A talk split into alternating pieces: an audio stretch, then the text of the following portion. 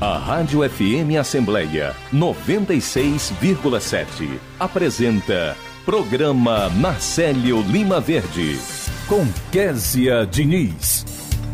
E no programa desta terça-feira a gente conversa com o presidente da Associação dos Procuradores do município de Fortaleza, Martônio Montalverne, que fala sobre nota de repúdio lançada pelo órgão contra a agressão sofrida pela Procuradora-Geral do município de Registro.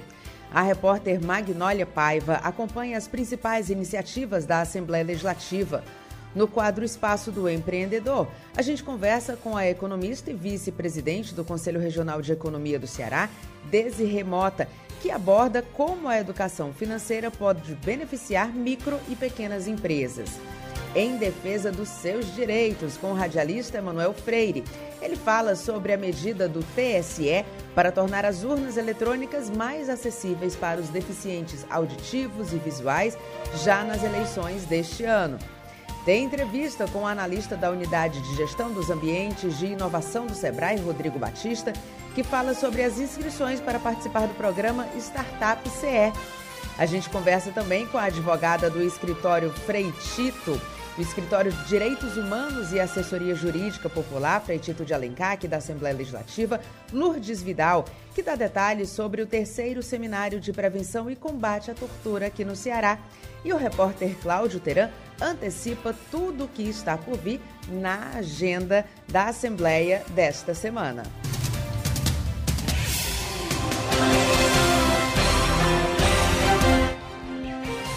O programa Narcélio Lima Verde da sua Rádio FM Assembleia está no ar e nós seguimos juntos até as 9 horas da manhã.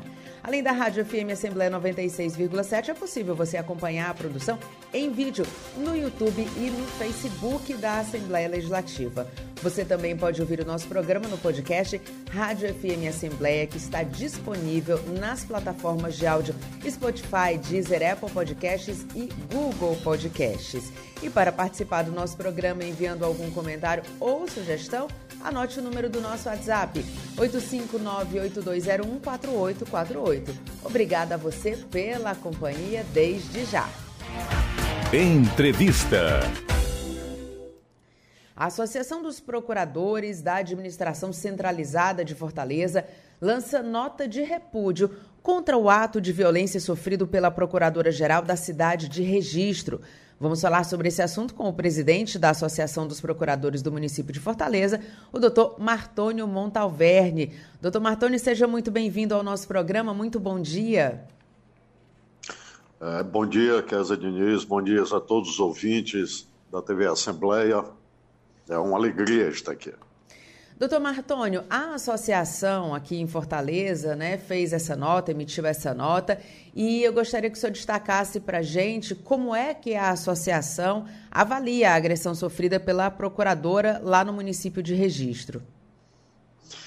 A, a, Associação dos Procuradores do município de Fortaleza avalia como inaceitável uma agressão sem limites que deve ser rigorosa, rigorosamente punida, claro deve-se garantir ao agressor todos os direitos constitucionais, mas não se deve esquecer o grau e o nível de violência da agressão, que são absolutamente incompatíveis com, é, com, com o cotidiano do serviço público.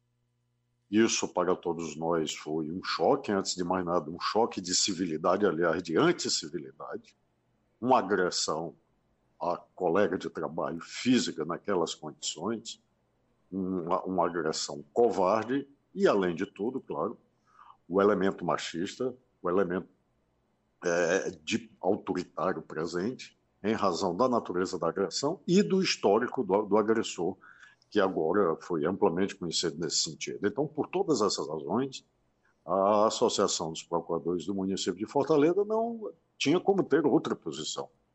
Aliás, como as associações de procuradores eh, municipais de todo o país e a própria Associação Nacional de Procuradores Municipais se manifestou claramente.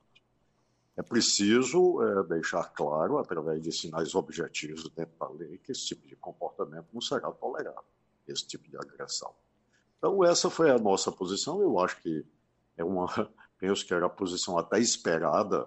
Né? Nós temos associados, associadas, mulheres em cargos de direção, e isso tem que ser, óbvio, respeitado. Né? Nem se discute essa questão.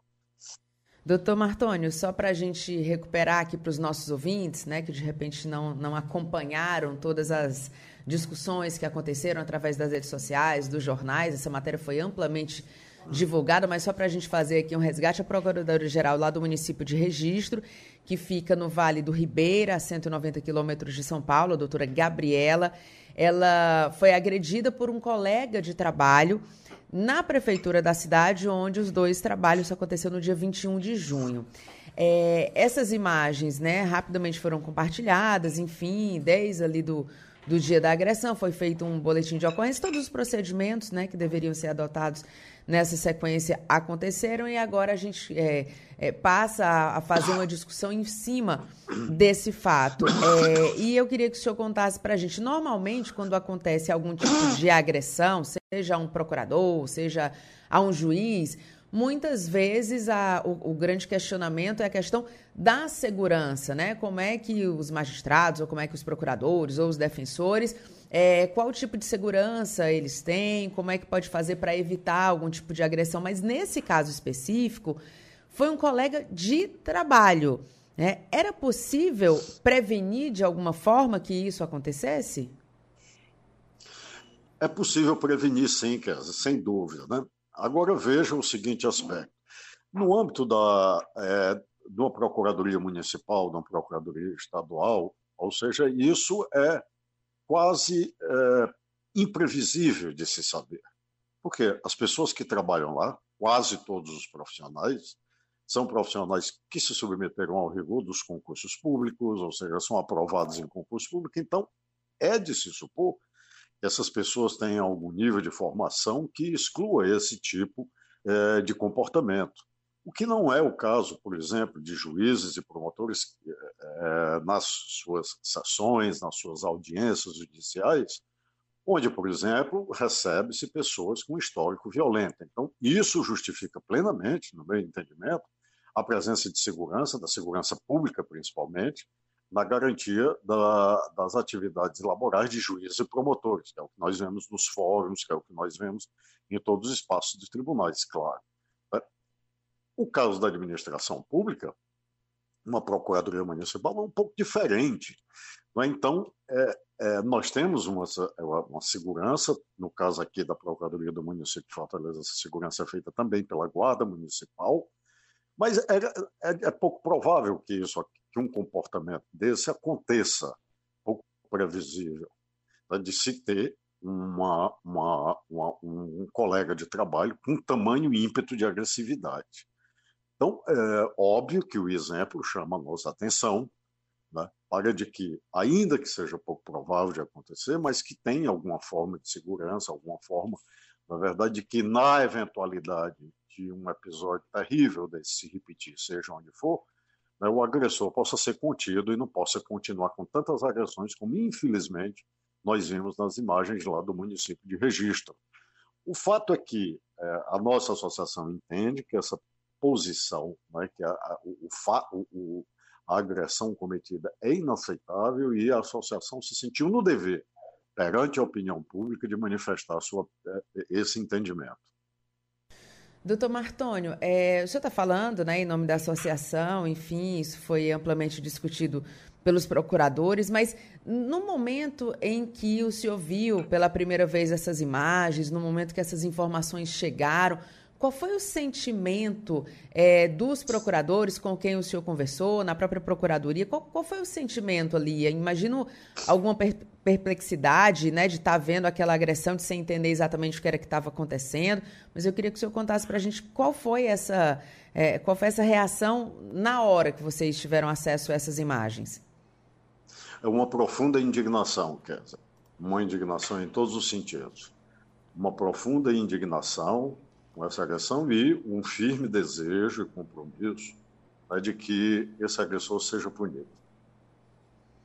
Essa foi a nossa, foi o sentimento de todos nós de não aceitar esse, esse, esse tipo de agressão, esse tipo de comportamento, né, uma indignação muito grande, uma solidariedade total à Procuradora-Geral do município de Registro e dizer que, claro, manifestar publicamente nosso sentimento, como, eu, como nós falamos através da nota, de que a punição seja aplicada.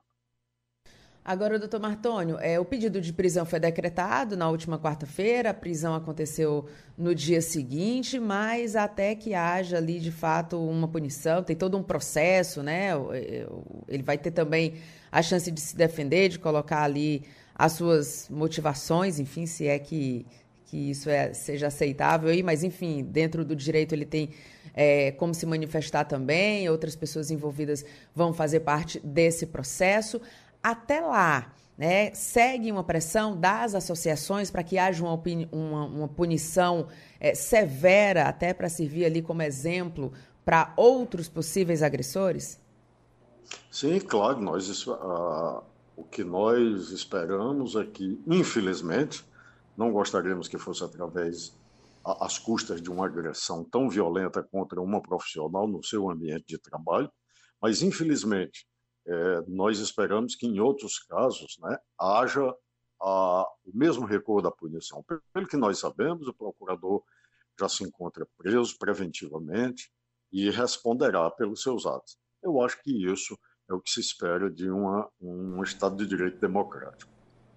Tá ótimo, doutor Martoni. A gente agradece muito a sua participação. Já fica o convite aqui para o senhor vir participar do programa para a gente tratar de temas mais leves, digamos assim, né? Não de agressões. Ninguém gosta de, de ter que relatar esses fatos, mas enfim, eles acontecem e a gente precisa de fazer esse relato até para que, que isso não volte a acontecer. Então, muito obrigada pela sua participação. Seja sempre muito bem-vindo aqui ao nosso programa e muito bom dia. Muito obrigado, Casa. Bom dia a todos. Agora a gente segue com o nosso programa. Neste momento, a gente tem agora 8 horas e 16 minutos. Agora, neste exato segundo, quantas de nós estão lutando, falando, marchando, postando, lacrando, mostrando ao mundo que a política tem que mudar? É sobre direitos, fim da violência, fim do machismo, fim da desigualdade. Agora, neste exato segundo, nós temos a força a coragem e o apoio que precisamos para transformar o mundo como mulheres. O tempo é agora. ONU Mulheres. Apoio Rádio FM Assembleia 96,7. Espaço do Empreendedor. A educação financeira pode beneficiar micro e pequenas empresas? Essa é a pergunta que muita gente se faz. E a gente vai detalhar esse assunto com a vice-presidente do Conselho Regional de Economia do Ceará e diretora-presidente do Instituto de Desenvolvimento Econômico, Social e Empreendedorismo. Estou falando da Desirê Mota, que já está na linha com a gente, a quem eu dou muito bom dia, Desirê. Késia, bom dia. Bom dia a todos os nossos ouvintes. Desirê, quais as novidades você traz aqui para os benefícios sobre educação financeira de micro e pequenas empresas? É, falar sobre essa questão da educação financeira é um ponto muito importante para os pequenos negócios. Né? É, é, a gente poder estar tá aqui é, compartilhando né, nossas experiências e saber como é que as pessoas podem utilizar melhor o seu dinheiro, eu acho que isso faz com que o negócio crie realmente rentabilidade.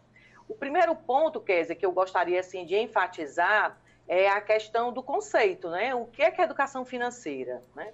O, o que a gente geralmente passa para os empreendedores é que eles precisam adquirir algumas habilidades, né, para administrar o seu dinheiro de forma eficiente e para isso ter um bom uso do dinheiro, né? gastar com cautela, poupar, né, consumir, fazer empréstimo e investir com sabedoria. Porque não adianta nada você gerir bem o seu negócio e não saber onde aplicar esses recursos. E a educação financeira vai lhe permitir fazer, além da economicidade, né, saber onde você pode poupar, diminuir seus gastos, fazer também a questão da multiplicação desse recurso. É, e essa conta aí pode fazer a diferença entre um sucesso no negócio ou, infelizmente, aí um, é, enfim, aquilo que ninguém gosta, né, Desirê, que é a pessoa perceber que quebrou, que não tem como continuar. A educação financeira pode ser aí esse divisor de águas. Agora, como é que as pessoas podem ter acesso a esses cursos? Tem, é, como é que elas podem procurar? Qual dica você daria para quem está interessado em ter algum tipo de informação, quer fazer o curso, quer investir nessa qualificação, onde é que pode buscar, Desirê? É, na realidade, esses cursos é, voltados para a questão de, de educação financeira, é, o próprio SEBRAE é um, é um ente que, que já tem essa, essa característica de, de passar algumas metodologias, alguns, alguns conteúdos voltados para isso. É, tem algumas plataformas, né? É, eu conheço uma que é muito interessante, a Aliança Empreendedora, é uma empresa, né, uma ONG, né, uma organização não governamental de de São Paulo, que atua em vários estados, inclusive ela, ela dá assessoramento nesse programa do Ceará Cred, que é do governo do estado, e lá também você pode tanto é, aprender essa questão da educação financeira é, elaborando um plano de negócio para acessar um crédito, como também você saber como administrar melhor seu negócio. Agora, Kézia, pontos importantes, né, eu diria aqui para a nossa fala, é assim, como é que você faz um planejamento financeiro? Né? Que eu diria que seria o primeiro passo né, para você fazer um bom planejamento financeiro, é fazer um autodiagnóstico. É você realmente conhecer né, a sua situação financeira atual, se você está em equilíbrio ou, ou, não está, se você está tendo lucro ou está tendo prejuízo, porque o desequilíbrio financeiro é como uma doença, né? Pode apresentar aí vários sintomas, que eu diria, né? Ela pode aí estar tá é, é, fazendo uma analogia aí com, com, com, doença, ela pode estar trazendo uma enfermidade leve, ela pode estar trazendo uma coisa mais grave, né, onde pode ocasionar um problema maior. E aí, para você fazer esse diagnóstico, você tem que, é, é eu diria, olhar para o seu negócio, conseguir enxergar realmente quais são suas receitas. É, as receitas, muitas vezes, o empreendedor é mais fácil ele conseguir identificar. Mas na hora que ele vai ver as despesas, se ele não tiver um planejamento financeiro, anotar tudo que vai pagar né, e fazer esse, esse acompanhamento mês a mês para saber onde é que ele pode cortar algum gasto, porque muitas vezes isso acontece até na vida da gente, né? não só na empresa dos pequenos negócios, muitas vezes a gente está gastando coisas que são supérfluas, né? não são coisas bens essenciais, ou não são contas essenciais que você deveria estar tá fazendo. Então é importante você saber como é que estão essas despesas, acumular, acompanhar ela mês a mês, para realmente quando chegar é, ao final do mês, você saber, ah, eu tive um resultado, o resultado foi positivo.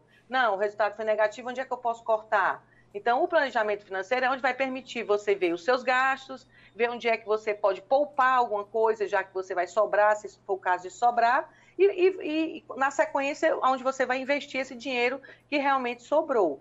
Né? Esse é o primeiro passo. Se tá? a gente... Mas tem, Pode dizer, Kézia. Se a gente, você estava falando, Desiree, eu estava aqui imaginando, né? Uma pessoa que, que não tem essa capacitação ainda, mas pode começar fazendo essa, é, esse uhum. acompanhamento da forma que você falou, né? Anotando exatamente uhum. tudo que gasta, fazendo ali o acompanhamento. Pega um caderninho e todos os Sim. gastos você coloca, ó, enfim, conta de luz foi tanto, conta do aluguel foi tanto, é, compra tal, foi tanto. E, e, gastos extras também, né? Que não entram ali, uhum. muitas vezes não entram naquele orçamento. Por exemplo, é, o, aluguel, o, o conserto de uma bicicleta que o rapaz uhum. utiliza para fazer uma entrega. Enfim, tudo, tudo tem que entrar.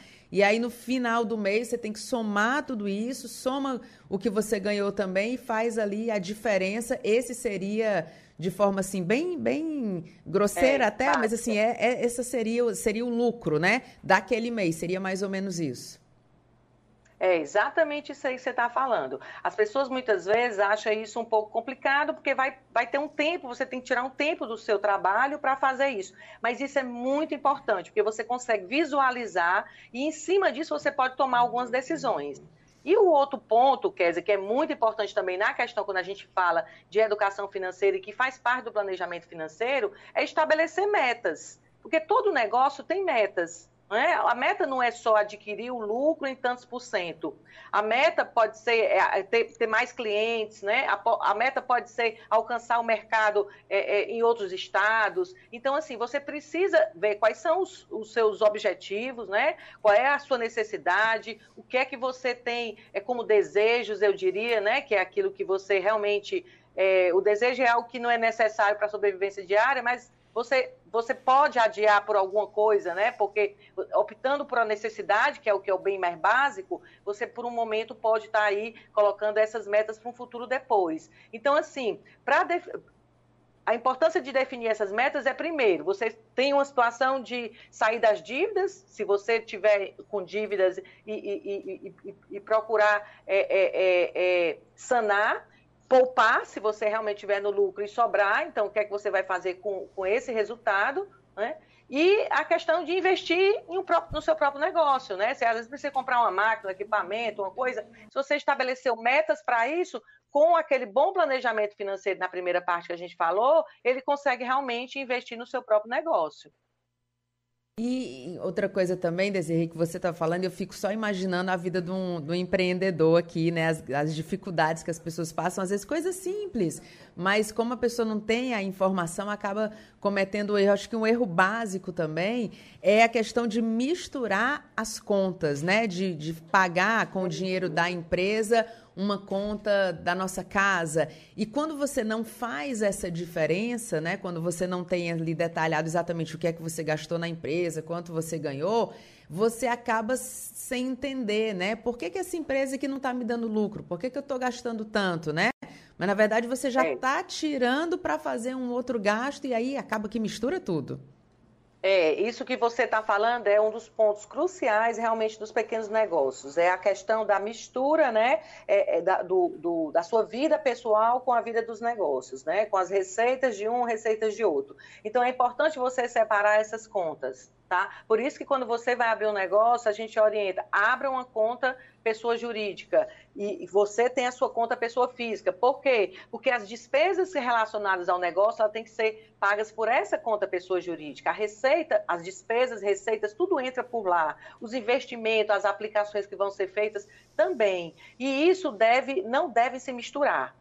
É muito importante você é, prevenir logo no seu plano de negócio o Prolabore, quanto é que vai ser sua retirada mensal. Por quê? Porque o empreendedor diz assim, eu vou trabalhar, eu vou agora ter meu próprio negócio, vou ter meu funcionário, vou trabalhar com ele e não vou te retirar mensalmente o valor X. E como é que ele vai manter a sua família se ele não tirar o Prolabore? Então, é importante você já prever no plano de negócio o investimento que você vai fazer, quantas pessoas vão trabalhar com você, qual vai ser a previsão de faturamento, qual vai ser as previsões de despesa que você vai ter. Por quê? Porque isso vai fazer parte e, e faz com que você não, não precise misturar as duas contas no momento em que você já sabe quanto vai ser sua retirada mensal. Isso vai fazer parte da planilhazinha lá, como funcionário, como despesas a pagar mês a mês. Desirê, você falou no prolabore. Essa palavra parece, para quem não está muito habituado, é uma palavra estranha, né? Prolabore uhum. é aquele valor que o empresário, o microempreendedor, empreendedor ou empreendedor, ele retira no mês, é como se fosse o salário, né? Ele determina que todo mês ele vai retirar aquele valor ali, que vai ser como se fosse o salário dele, e se chama, então, prolabore. Seria mais ou menos isso. É, mas é exatamente isso. O Prolabore é a retirada mensal do empreendedor no momento em que ele abre o seu negócio. Agora, existe, Desirê, algum padrão ou alguma dica que você pode dar? Por exemplo, olha, o seu Prolabore deve ser, sei lá, 10% do valor das vendas, ou 20%, ou sei lá, existe ali um, um padrão para a gente observar na, em quem tem sucesso em relação a isso, que possa ser ali um guia? É, é, na realidade, é, Kézia, segundo os estudos, não existe um, pra, um padrão para a retirada do Prolabore. O que existe, é, na realidade, em termos de planejamento financeiro, é que do seu negócio como todo, você tem que reservar em torno de 30% para as despesas, para as despesas extra né, orçamentárias, as despesas que não estão previstas mês a mês, em torno de 30% do, da sua, do, do seu faturamento você tem que reservar para isso tipo como você citou, da bicicleta, se ele trabalhar com esse, né, com esse, com essa, esse equipamento, né, para fazer entregas, enfim. Por que esse valor de 30%? Porque tem as despesas extras e tem também a questão de que ele precisa se preparar para um futuro. Por exemplo, a pandemia foi agora, né, aconteceu aí de repente, da noite para o dia, e as pessoas não se prepararam para essa realidade. E aí tiveram que fechar as portas. Se tivesse esse planejamento de ter essa economicidade mês a mês, você vai formando um caixa que é suficiente tanto para investir como para momentos de crise, né? Eu diria, momentos que você não está alavancando muito suas vendas ou, ou o mercado está tá, tá, tá mais, mais difícil. Enfim, é, a retirada mensal, eu diria, Kézia, que a orientação melhor é saber quanto eu preciso para me manter. Se eu tenho um padrão de vida que três salários mínimos é suficiente para eu manter minha família, então o Prolabore tem que ser estipulado em cima desse valor tá? Porque se você, se você já tem um padrão de vida um pouco maior, né, já trabalhava como no setor público em outro canto e agora se aposentou e resolveu montar um negócio, é, é que pare isso a quanto você ganhava. Por quê? Porque isso vai lhe manter uma certa segurança. Lógico que tudo isso é um planejamento. Você vai orçar e vai ver se seu negócio vai, vai permitir você tirar isso que você colocou no papel. Né? É por isso que é importante acompanhar mês a mês para saber se isso cabe dentro dessa conta mas é, é, é, é, importante fazer essa, essa equiparação com o que é necessário para você manter, para não misturar as duas contas de pessoa física e pessoa jurídica. Desirê, é sempre um prazer conversar com você. Eu adoro esse assunto e você sempre traz aqui uma luz para os empreendedores. Então, muito obrigada pela sua participação e até a próxima. Tá, Kézia, obrigada e até a próxima. Agora, 8 horas e 30 minutos. Aliança pela Igualdade Brasil. Desigualdade social. Será que só aquele que sofre com ela é que sabe o que ela significa? A desigualdade social é a distância que existe entre pobres e ricos, proprietários e sem teto e sem terras, intelectuais e analfabetos, negros e brancos, homens e mulheres. A desigualdade social do Brasil, um país de mais de 190 milhões de habitantes, está marcada por percentuais alarmantes entre os que possuem riquezas e aqueles que são totalmente desprovidos dela. A desigualdade também é uma questão de gênero. Aliança pela Igualdade Brasil. Apoio Rádio FM Assembleia 96,7. Você ouve Programa Narcélio Lima Verde, com Késia Diniz. Em defesa dos seus direitos. E no quadro de hoje, o radialista Emanuel Freire fala sobre a medida do Tribunal Superior Eleitoral, TSE, para tornar as urnas eletrônicas mais acessíveis para os deficientes auditivos e visuais, isso já nas eleições deste ano, 2022. Emanuel, muito bom dia para você. É um prazer recebê-lo aqui no nosso programa. Quais são as novidades que você traz sobre esse assunto? Bom dia, Késia. Bom dia aos amigos que acompanham a programação da FM Assembleia através do rádio e também das nossas mídias sociais. Pois é, Késia, o TSE ele trouxe uma belíssima inovação nessas eleições do ano de 2022. Até o ano de 2020, né, a, a, aliás, em 2018, o TSE implantou a ideia de a máquina falar o nome dos candidatos. Né? 2020 ainda havia algumas reclamações, mas já em 2022 essas reclamações elas poderão ser, pelo menos a priori, extinguidas. Ninguém vai mais reclamar. Pra você ter uma ideia, Késia, mais de 70 mil é, de pessoas com deficiências, tanto sejam elas intelectuais, é, cada, é, surdas, cegas, deficientes, cadeirantes, já informaram seu cadastro ao TRE e, consequentemente, ao TSE também. E o legal nisso tudo é que, para as pessoas com deficiência física, nos locais críticos, serão improvisadas rampas de madeiras para que o acesso seja melhor é, dado a, essa, a essas condições. E para nós, o que, que é a diferença para as pessoas cegas e surdas? As pessoas cegas, elas poderão agora, além do nome dos candidatos, também ter o nome das, dos suplentes dos candidatos. Você, ao digitar o, o nome do seu, candidato prefer, do seu candidato preferido, vai poder então ouvir o nome dele com clareza, e além, para presidente, por exemplo, você escuta o nome do candidato à presidência da República e também escuta o nome do vice, governador do mesmo jeito, e senador e deputados com seus suplentes.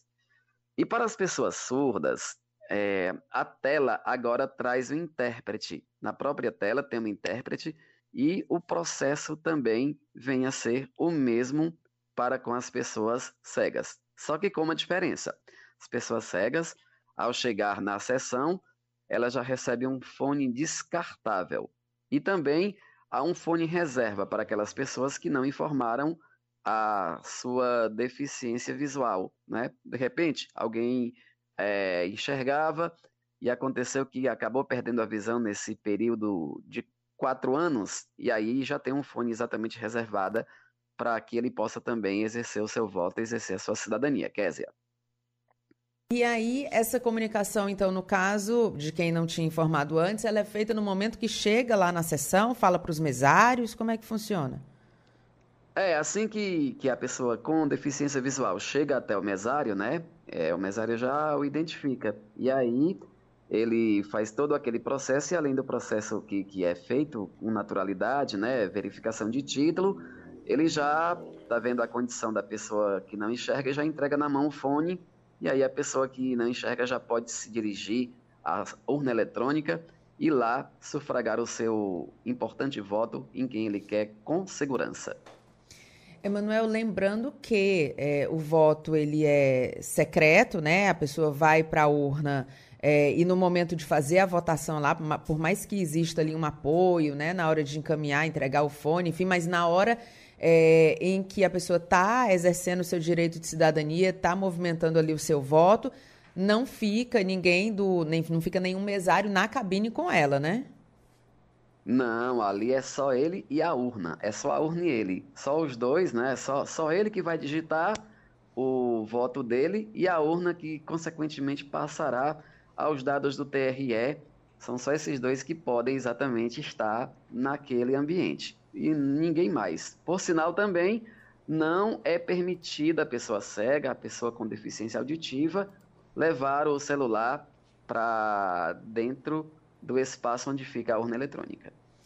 Tá ótimo, Emanuel. Que, que interessante você falar sobre esse assunto. Eu mesmo não, não sabia dessa questão do fone, então muito bom. Informação é bom, é assim, né? Quando a gente consegue divulgar, informar outras pessoas, levar conhecimento para um número maior de pessoas. Então, muito obrigada pela sua participação e até a próxima.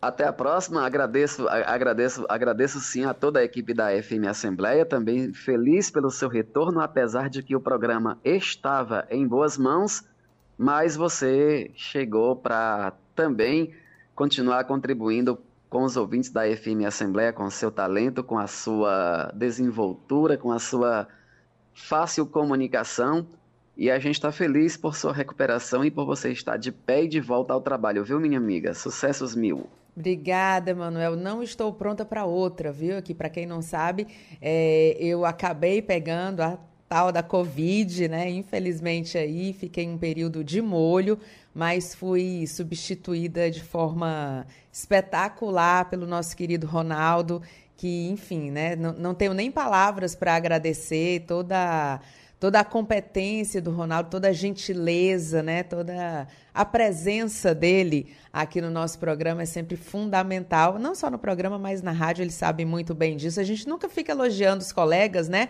Mas em alguns momentos a gente tem a oportunidade de fazer esse reconhecimento. O Emanuel acabou de me dar essa oportunidade aqui, então agradeço ao Ronaldo César, que nesse período aí que eu tive de Covid ficou aqui no comando do nosso programa. Agora a gente segue com o programa Célia Lima Verde, nesse momento, 8 horas e 37 minutos, e quem está com a gente hoje também é Magnólia Paiva, que está aqui na Assembleia Legislativa, acompanhando o andamento da casa e traz novidades para a gente. Muito bom dia, Magnólia.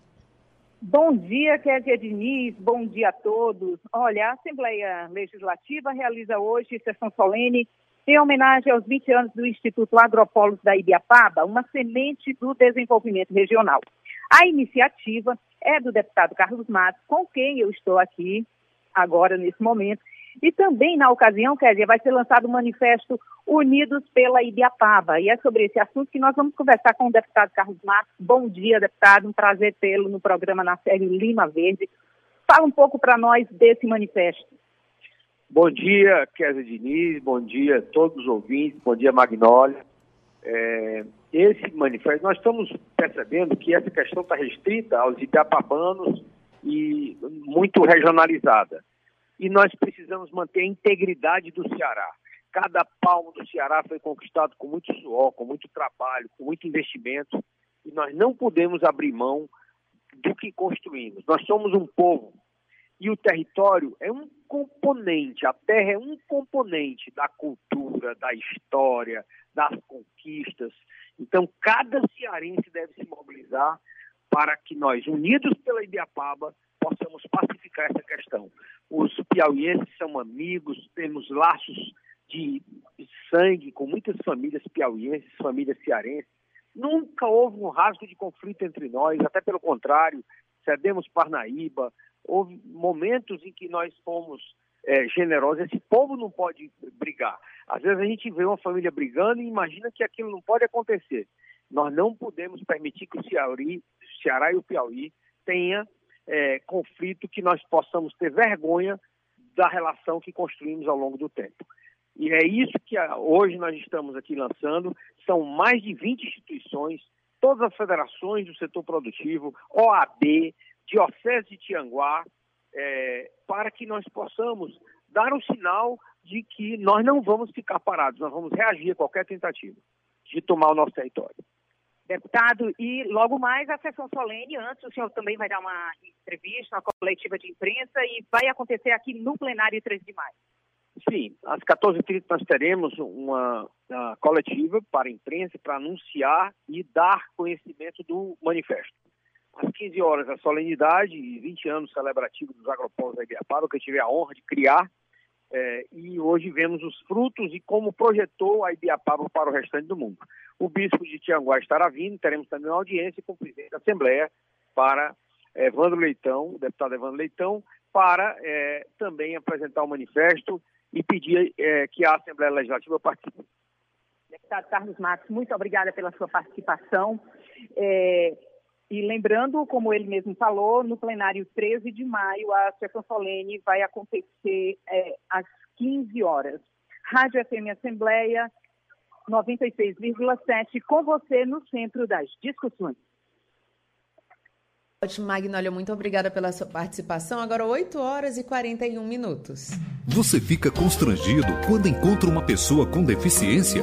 Então está na hora de mudar. Deficiência não é doença e essas dicas são para você. Ao encontrar uma pessoa cega, toque em seu braço e se apresente antes de começar a conversa.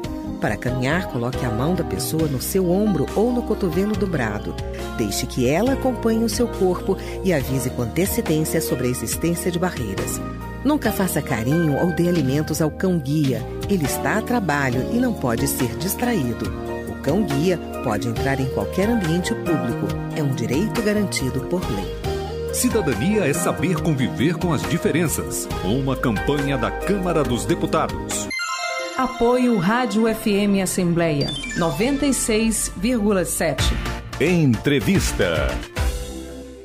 As inscrições para participar do programa Startup CE, que seleciona empreendedores com ideias de negócios inovadores, continuam abertas. E a gente vai falar sobre esse assunto com o analista da Unidade de Gestão dos Ambientes de Inovação do Sebrae, Rodrigo Batista. Rodrigo, seja muito bem-vindo ao nosso programa. Muito bom dia. Bom dia, muito obrigado pelo espaço. Rodrigo, conta para a gente, para a gente começar o nosso bate-papo aqui, conta para os nossos ouvintes o que é o programa Startup CE. Bom, o programa Startup CE é um programa estruturante que nós chamamos, né? No que, no que consiste um programa estruturante? É um programa que tem abrangência estadual, então qualquer pessoa que tenha uma ideia inovadora ou tenha já uma startup em qualquer região, em qualquer cidade do Ceará pode participar. Todos os 184 municípios aí e regiões estão contemplados. Outro ponto é que ele é também um programa que é conectado com outros programas, seja do Sebrae, seja de outras instituições, ou seja, startups ou grupos com ideias inovadoras que já passaram por processos de aceleração, de ideia, ideação, de pré-aceleração de outras instituições, de faculdades, instituições de ensino superior, podem participar do, do, do nosso programa do Startup CE. E ao finalizar o programa, eles também são direcionados para outros programas para seguirem assim a sua trajetória empreendedora. Agora, Rodrigo, quem está acompanhando aqui o nosso programa tem uma ideia inovadora e quer fazer parte. Quais são os passos que a pessoa deve seguir para fazer a inscrição? Lembrando que é só até o dia 26, se eu não me engano, né? É, como é que a pessoa deve fazer para ter acesso? Pronto, as inscrições foram prorrogadas, então a gente está com essa oportunidade aí até o dia 29, 29, tá certo? Então as pessoas podem se inscrever até 20, dia 29 às 23h59, então ainda dá tempo.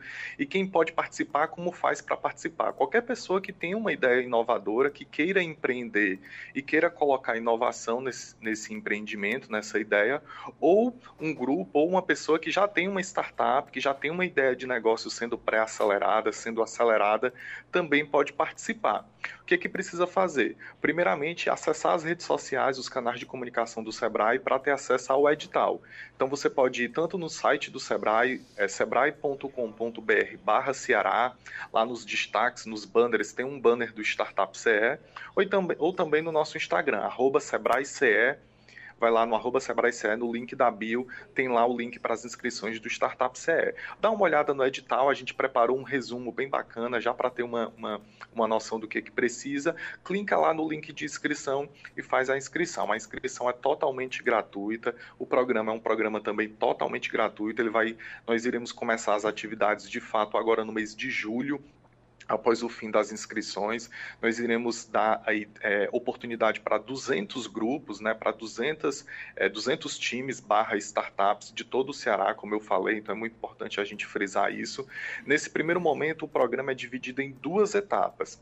A primeira etapa nós chamamos de pré-aceleração, que é aquela fase em que é, o time já tem uma ideia, tem uma ideia inovadora, mas quer colocar em prática, né? quer tirar do papel essa ideia inovadora desse, desse empreendimento inovador. Ele vai passar por esse processo de pré-aceleração, que consiste em workshops, em mentorias, em consultorias e todo um acompanhamento que o time do Sebrae vai realizar com esses empreendedores. Ao final desse processo de formação, de educação empreendedora, nós iremos fazer um momento chamado Pitch Day, que nada mais é do que uma apresentação. Cada equipe vai apresentar a sua ideia de negócio, vai apresentar o seu modelo de negócio para uma banca avaliadora. Ao final desse processo, nós iremos eh, elaborar um ranking com as, com as 100 melhores ideias barra startups que passaram por esse processo de pré-aceleração. E aí, com essas 100 melhores, nós iremos para a segunda etapa do programa, que é o processo de aceleração. Nós iremos levar essas 100 ideias inovadoras para também workshops temáticos, mentorias, consultorias, desde a parte bem inicial. Ah, Rodrigo, eu estou bem no início, eu só tenho uma ideia, pode, posso participar? Pode sim. A gente vai levar por todo esse processo e ao final a gente vai fazer um, um outro momento chamado de Demo Day, e aí é, é, novamente também essa apresentação, cada, cada startup vai fazer o seu pitch, né, que nada mais é do que uma apresentação, e ali vai mostrar o seu modelo de negócio. Dessas 100, a gente vai selecionar as 26 melhores startups para receber um incentivo inédito aqui no Ceará, no Nordeste, que é uma uma bolsa chamada Bolsa Sócio Empreendedor. Então, cada uma dessas 26 startups poderá receber um valor de até 13 mil reais de incentivo por mês durante o período de seis meses, para que possa acelerar, para que possa cada vez mais investir no seu negócio e, ao final desses seis meses, participar de uma rodada de negócios, que é um evento com essas startups e investidores do mercado, para que esses investidores possam conhecer essas startups e possam investir final do programa, nosso grande objetivo é gerar emprego, é gerar renda, é gerar oportunidades e fazer cada vez mais do Ceará um estado que se destaca pelo empreendedorismo e pela inovação. Rodrigo, você falou né, da primeira vez e um valor que chama realmente a atenção, essa bolsa sócio-empreendedor é, despertou ali a, a, curiosidade de muita gente que tem uma boa ideia, que de repente já tem, começou ali a sua startup. Eu tinha desejo de ter essa startup. É, imagino eu que o número de pessoas que procuraram, né, que já se inscreveram, tenha tido aí, tenha chamado a atenção de vocês também. Foi basicamente isso, inclusive as inscrições prorrogadas, né? Era até o dia 26, agora segue até o dia 29. Imagino que a demanda esteja sendo alta. Não, com certeza. Nós tivemos uma grande procura e nós tivemos também uma, uma, uma, boa, uma boa novidade para os empreendedores do Ceará. Inicialmente, nós iríamos contemplar as 20 melhores ideias, né, as 20 melhores startups. Mas no último final de semana nós recebemos essa essa sinalização que, é uma, que a oportunidade aumentou. Então, nós ampliamos essa oportunidade para os empreendedores do Ceará.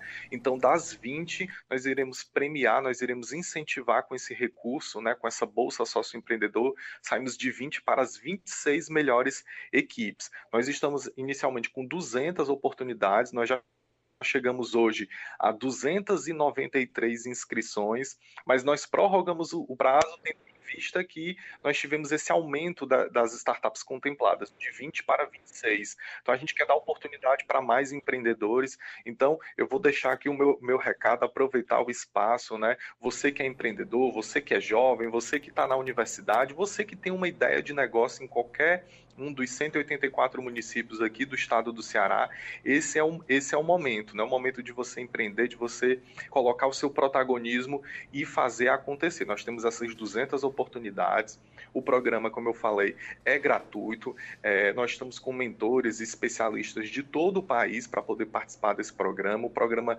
ele vai ter uma série de fases é, online. A gente vai ter algumas fases presenciais, mas não se preocupe que a gente vai avisar com antecedência. E caso esse empreendedor não consiga se deslocar para um, alguma das fases presenciais aqui em Fortaleza, esses momentos presenciais também serão transmitidos de forma online. Então, assim, não tem problema, não vai perder nada. Então, você, Rodrigo, eu de qualquer curso posso participar.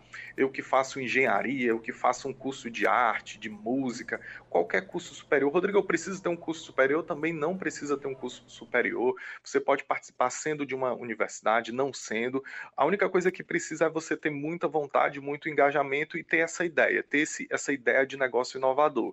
Se você já, já, já teve essa ideia, se você já parou para pensar, já, poxa, eu tenho uma ideia, eu queria colocar essa ideia para frente, o momento é agora. Se inscrever no Startup CE, fazer parte dessa trilha se desenvolver e quem sabe aí ao final ser contemplado, né, ter uma startup, ter o seu negócio e ser contemplado com esse incentivo para fazer com que o seu negócio de fato decole. Rodrigo, você só trouxe boas notícias aqui para o nosso programa, né? Então te agradeço muito aí pela sua participação.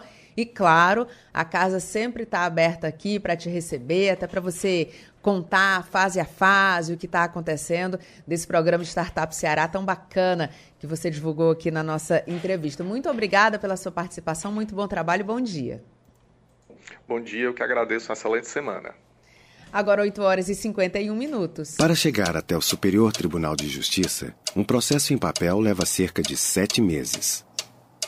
Com a virtualização, os processos podem ser enviados eletronicamente em apenas alguns segundos. O que antes levava meses e muito papel, agora está a um clique. Informe-se stj.jus.br. Virtualização de processos, porque ter acesso fácil e rápido à justiça é um direito seu. STJ, o Tribunal da Cidadania. Apoio Rádio FM Assembleia 96,7. Entrevista. E prossegue hoje na Assembleia Legislativa o terceiro seminário de prevenção e combate à tortura do Ceará. Sobre esse assunto, a gente conversa com a advogada do Escritório de Direitos Humanos e Assessoria Jurídica Popular, Frei Tito de Alencar. Estou falando da doutora Lourdes Vidal. Lourdes, primeiro quero agradecer a sua presença aqui no nosso programa. Seja muito bem-vinda, muito bom dia. Bom dia, Késia. É um prazer estar aqui novamente. Prazer é nosso. Lourdes, conta pra gente quais os destaques da programação de hoje. Pronto. O nosso seminário começou ontem à tarde, né, com a abertura. E hoje, com a solenidade de abertura em uma mesa sobre fluxo de denúncias, e hoje nós iremos discutir principalmente o desafio da implementação da central de vagas no sistema prisional e no sistema socioeducativo, tortura e direito à saúde mental, que também é um grande desafio dentro do, do sistema, e o papel das inspeções né, no sistema prisional e socioeducativo e a importância do controle social da sociedade civil. Então, são mesas riquíssimas, né, com várias autoridades. Teremos aí a presença do Ministério Público, da representante da sociedade civil, é, do próprio sistema socioeducativo no Ceará, né, a coordenadora da Central de Vagas do Sistema Socioeducativo, representantes ex-peritos do, do Mecanismo de Prevenção e Combate à Tortura do Rio de Janeiro. Então, nós temos aí várias, várias autoridades nessa temática de prevenção e combate à tortura.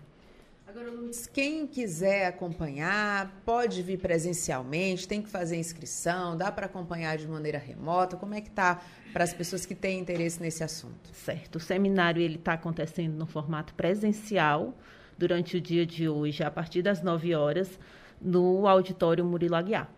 Né? Então, as pessoas que se sentirem é, à vontade para estar tá participando das discussões, ela pode estar tá se dirigindo ao auditório e acompanhar as palestras. É, a gente está falando do evento que continua hoje, mas ontem, como você bem lembrou, né, começou ontem, as uhum. discussões começaram ontem. Eu queria que você destacasse para a gente é, qual foi a avaliação desse primeiro dia das atividades ocorridas aqui na Assembleia. Foi muito positivo, né? É, esse seminário ele marca o Dia Internacional de Apoio às Vítimas de Tortura, que aconteceu no último dia 20, 26 de junho, né? É, e ele marca principalmente um, um, uma, uma, marca negativa, infelizmente, né, do Ceará estar liderando o número de policiais como réus em crimes de tortura, que foi uma pesquisa que saiu no jornal o Globo nesse mesmo dia 26 de junho. Dos 194 policiais né, processados por tortura no Brasil, é, 37 são aqui do Ceará e, infelizmente, nós temos essa marca negativa. E a tortura, ela ainda é um vetor muito forte da, da, do racismo também. Né? Nós sabemos quem são essas vítimas, quais são as pessoas que são abordadas, quais são as pessoas que são efetivamente torturadas no, no dia a dia, nas ruas e, e dentro dessas abordagens policiais. Então, esse seminário ele é muito importante, principalmente para estar tá discutindo formas de garantir que esses direitos não sejam tão violados, que essas autoridades, que essas, esses agentes de segurança pública que deveriam prisar pela, é, que deveriam garantir a segurança dessas pessoas, que eles possam estar garantindo a dignidade da pessoa humana e não violando os direitos à integridade física e à vida dessas pessoas. Lourdes, primeiro eu quero fazer um reparo aqui, porque eu lendo aqui no roteiro, chamei de Lourdes Vidal. Exato, Lourdes Foi, pelo menos o Vi eu acertei, né? Acertou. né? Mas corrigindo aqui, a Lourdes Vieira. Lourdes, você falando dessa questão desse número negativo, né, que coloca aqui o Ceará com, com esse número de policiais, enfim, é, é, sempre que eu vejo esse tipo de informação, é, e acho que as pessoas de maneira geral acabam se questionando, né, assim como acontece quando a gente tem rankings de violência contra a mulher ou abandono, enfim, é, aquela dúvida que fica, tem um número maior do que os outros estados, porque acontece mais aqui ou tem um número maior porque aqui é, essa denúncia é acolhida, esse, é, essa denúncia acaba, acaba de fato virando um processo, existe uma investigação, porque tem esses dois lados, Sim. né? Imagino que vocês que acompanham esse trabalho tentem também entender que, que números são esses, por que esses números elevados diante de um cenário que a gente tem no Brasil em que esses números não chegam até o número do Ceará. Mas quando você para para pensar é, em realidades como, por exemplo, Rio de Janeiro, né, que tem ali muitos confrontos e tem muitas denúncias também, a gente até acha estranho que no Ceará esse número seja alto, dessa forma que você colocou. Existe essa discussão também? Existe. Na verdade, Kézia, assim, o que a gente observa é que, mesmo nós estamos à frente, ainda há uma subnotificação desses dados. Né? Nós acompanhamos e recebemos várias denúncias, inclusive de familiares, que preferem não denunciar com medo de represálias. Né? Dentro dessas denúncias, por exemplo, apenas 24 são de policiais penais no Brasil. E no próprio escritório Freitito, nós recebemos denúncias de dentro do sistema prisional a todo momento, mas que as famílias preferem não denunciar por medo de do seu familiar sofrer represálias, já que ele está lá dentro internado, né? Então, é, Existe essa questão do, do, do, do, encaminhamento da denúncia né, no Ceará e em alguns outros estados, mas infelizmente esse número ainda está muito abaixo da realidade. Né? A tortura, infelizmente, ainda é uma realidade não só nas ruas, mas principalmente dentro dos centros socioeducativos e dentro do, do sistema prisional. Lourdes, quando a gente fala em tortura, né? Quem estudou história já tem uma idadezinha ali é, mais avançada, vai imaginando a tortura do tempo da ditadura, onde as pessoas eram presas e torturadas, enfim. Nos dias atuais, né? O que é que pode ser considerado um ato de tortura? A tortura, ela é aquele castigo que cause um sofrimento físico e mental. E ela pode se dar não só é, fisicamente, como também de forma psicológica, que nós Sim. também recebemos várias denúncias. E ela é utilizada para obter informação, como uma forma de castigar aquela pessoa, para forçar a confissão de um crime. Então, são várias formas de tortura, né? E o Comitê de Prevenção e Combate à Tortura é um, um órgão colegiado, né, estabelecido no Estado, que recebe essas denúncias e encaminha para a apuração. É, estamos também no, num desafio imenso de aprovar a legislação que garanta a implementação de um sistema estadual de combate à tortura, né, e também do mecanismo de prevenção e combate à tortura no estado do Ceará, porque esse mecanismo ele é composto por peritos estudiosos independentes né, do governo que vai fazer não só inspeções, como também estudos, Késia, nesse sentido que você perguntou, qual é a causa do Ceará estar tá liderando, né? Por, qual, porque, enfim, as, todas essas, todas essa, essa investigação, além da realização de inspeções, sempre no intuito de prevenir novos, novos crimes de tortura no estado do Ceará. Então, esse seminário, ele tem essa importância né, de, também de, de, reivindicar esses espaços, né, não só a legislação que garanta um sistema estadual, como também um mecanismo independente de prevenção e combate à tortura. Que seriam ganhos maravilhosos né, para a gente nessa luta e que deixariam o Ceará também numa situação de destaque nacional, né? Essa discussão partindo daqui, enfim, o próprio escritório Freitito faz esse acompanhamento, né, de forma muito eficiente. Então, bem bacana a gente divulgar isso. Lourdes, agradeço muito a sua participação aqui mais uma vez no nosso programa. Seja sempre muito bem-vinda. E fica aqui o convite para. Queria que você fizesse o convite, na verdade, para quem quiser acompanhar o seminário. Eu que agradeço, Késia, e convido né, todas as pessoas que se interessem por essa temática do combate à tortura a estar comparecendo hoje, agora pela manhã, a partir das nove até meio-dia, e também a partir das 14 horas no auditório Murilo Aguiar, aqui na Assembleia Legislativa.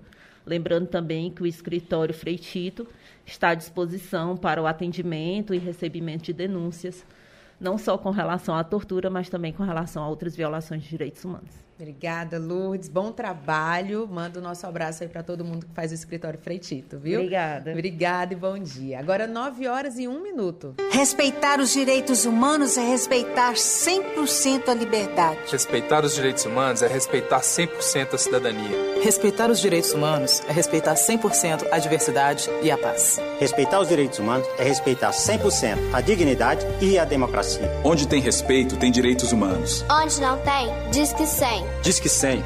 Diz que 100. Diz que 100. Respeitar os direitos humanos é respeitar 100% a liberdade. Respeitar os direitos humanos é respeitar 100% a cidadania. Respeitar os direitos humanos é respeitar 100% a diversidade e a paz. Respeitar os direitos humanos é respeitar 100% a dignidade e a democracia. Onde tem respeito, tem direitos humanos. Onde não tem, diz que 100. Diz que 100. Diz que 100.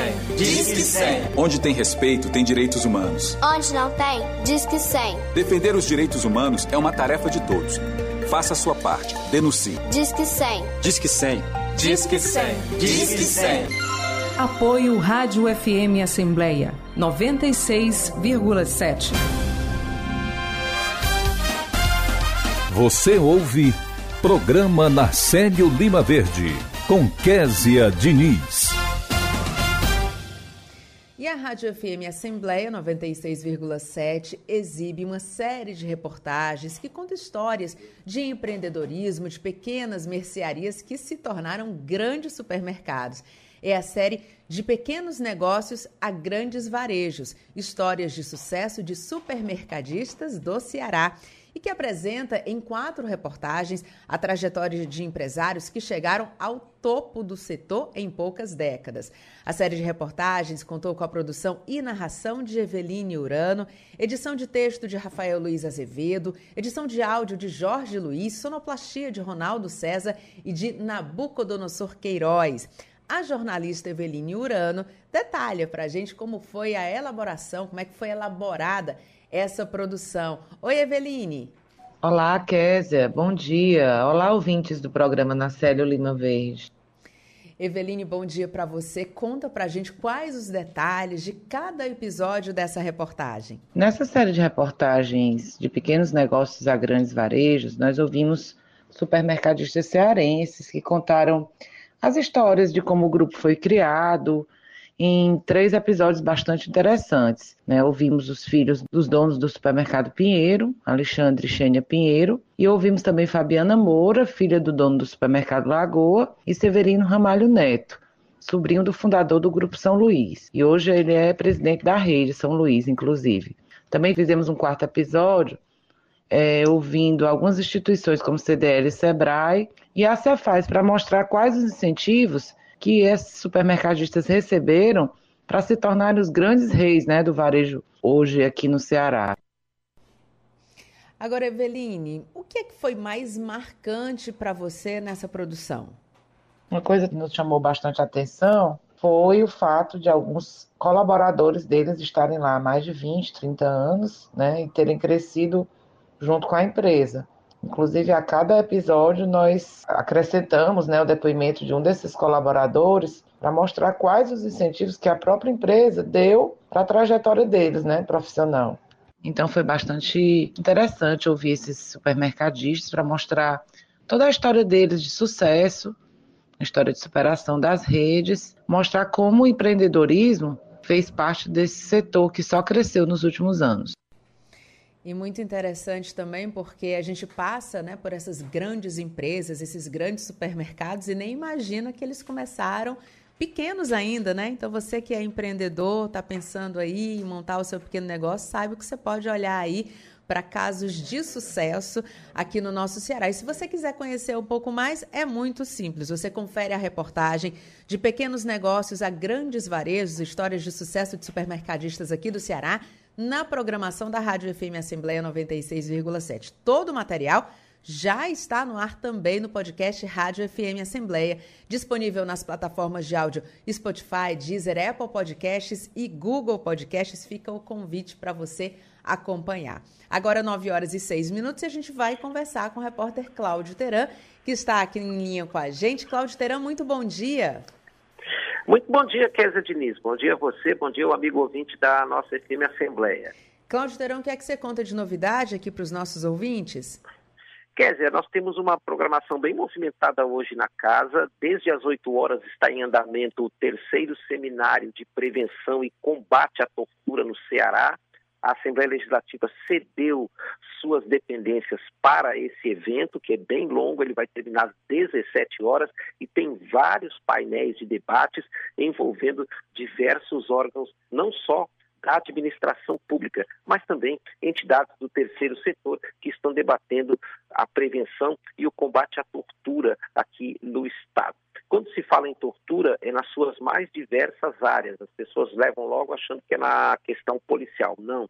Tem muito a ver também com o mercado de trabalho, tem muito a ver com assédio moral. É um amplo seminário que está acontecendo nas dependências da Assembleia de 8 até às 17 horas. A Comissão de Constituição, Justiça e Redação se reúne logo mais, às duas da tarde, e vai discutir um projeto do governo do Estado, 16 projetos de lei e 11 projetos de indicação de autoria das senhoras e dos senhores parlamentares. À frente, o deputado estadual Romeu Aldigueri. A Comissão de Saúde promove audiência pública também a partir das duas horas para debater e solicitar explicações sobre o atraso na entrega de medicamentos federais na rede pública. Um dos medicamentos, o Spinraza, é obrigatório para o tratamento de crianças com atrofia muscular espinhal. Detalhe, né? Essa audiência pública ela é muito interessante porque a Assembleia Legislativa vem recebendo muitas reclamações da população sobre remédios federais obrigatórios que vêm do Ministério da Saúde e que você chega lá no posto de saúde e não tem esses remédios. Por que, que isso está acontecendo? É um dos temas que vai ser debatido hoje, à frente dessa audiência pública, a deputada Érica Amorim. Às três da tarde tem uma sessão solene em homenagem aos 20 anos do Instituto Agropolos da Ibiapaba, uma semente do desenvolvimento regional. Quem está à frente é o deputado Carlos Matos, do União Brasil. Essa audiência, essa sessão solene vai ser no plenário 13 de maio. Carlos Matos conhece muito essa atividade, porque foi ele que implantou no tempo em que ele foi secretário da Agricultura Irrigada no governo Tasso Gereissati. O resultado é que uma região como a Ibiapaba passou a produzir até rosas, era uma coisa que ninguém imaginava que jamais pudesse acontecer em solo cearense. E hoje é uma das potências, é um dos grandes ativos daquela região. Às 18 horas tem sessão solene para celebrar o Dia Estadual da Polícia Feminina. A solenidade atende a um requerimento de autoria do deputado Soldado Noélio, que também é do União Brasil. Essa solenidade também será no plenário 13 de maio, começa ali por volta de 6 horas da noite, comecinho da noite, Kézia Diniz. Tá ótimo, Cláudio Teran. A gente agradece muito a sua participação. Muito bom dia para você e até amanhã. Até amanhã, estaremos aí ao seu lado. E nós chegamos ao final do programa Nacélio Lima Verde de hoje. Você acompanha a entrevista com o presidente da Associação dos Procuradores do município de Fortaleza, o Dr. Martônio Montalverne, que falou sobre a nota de repúdio lançada pelo órgão contra a agressão sofrida pela Procuradora-Geral do município de Registro, em São Paulo. Entrevistamos o analista da Unidade de Gestão dos Ambientes de Inovação do Sebrae, Rodrigo Batista, que falou sobre as inscrições para participar do programa Startup CE Conversamos também com a advogada do escritório Frei Tito de Alencar, Lourdes Vieira, sobre o terceiro seminário de prevenção e combate à tortura aqui no Ceará. No quadro Espaço do Empreendedor, recebemos a vice-presidente do Conselho Regional de Economia do Ceará, Desirê Mota, que abordou como a educação financeira pode beneficiar micro e pequenas empresas.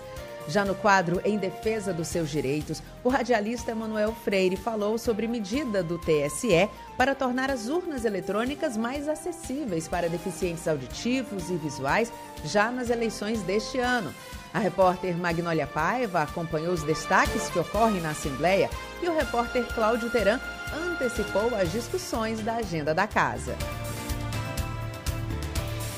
Muito obrigada por nos acompanhar juntinho do rádio. Para você que nos acompanha nas redes sociais, a produção também está sendo veiculada no YouTube e no Facebook da Assembleia Legislativa. Também estamos em podcast. Você pode nos encontrar nas principais plataformas de áudio, como o Spotify, Deezer, Apple Podcasts e Google Podcasts. Basta procurar Rádio FM Assembleia e se inscrever. Além de mim, Kézia Diniz, a equipe do programa reúne na coordenação Tarciana Campos, na produção Laiana Vasconcelos, repórteres Silvio Augusto e Cláudio Teram. Direção de vídeo Rodrigo Lima, operação multimídia César Moreira. A coordenação de programação é de Ronaldo César e a supervisão é de Rafael Luiz Azevedo. Para participar do nosso programa enviando algum comentário ou sugestão, anote o número do nosso WhatsApp: 859-8201-4848. Obrigada a você que nos escuta pela audiência. O programa Nacélio Lima Verde volta amanhã. Até lá. Tchau.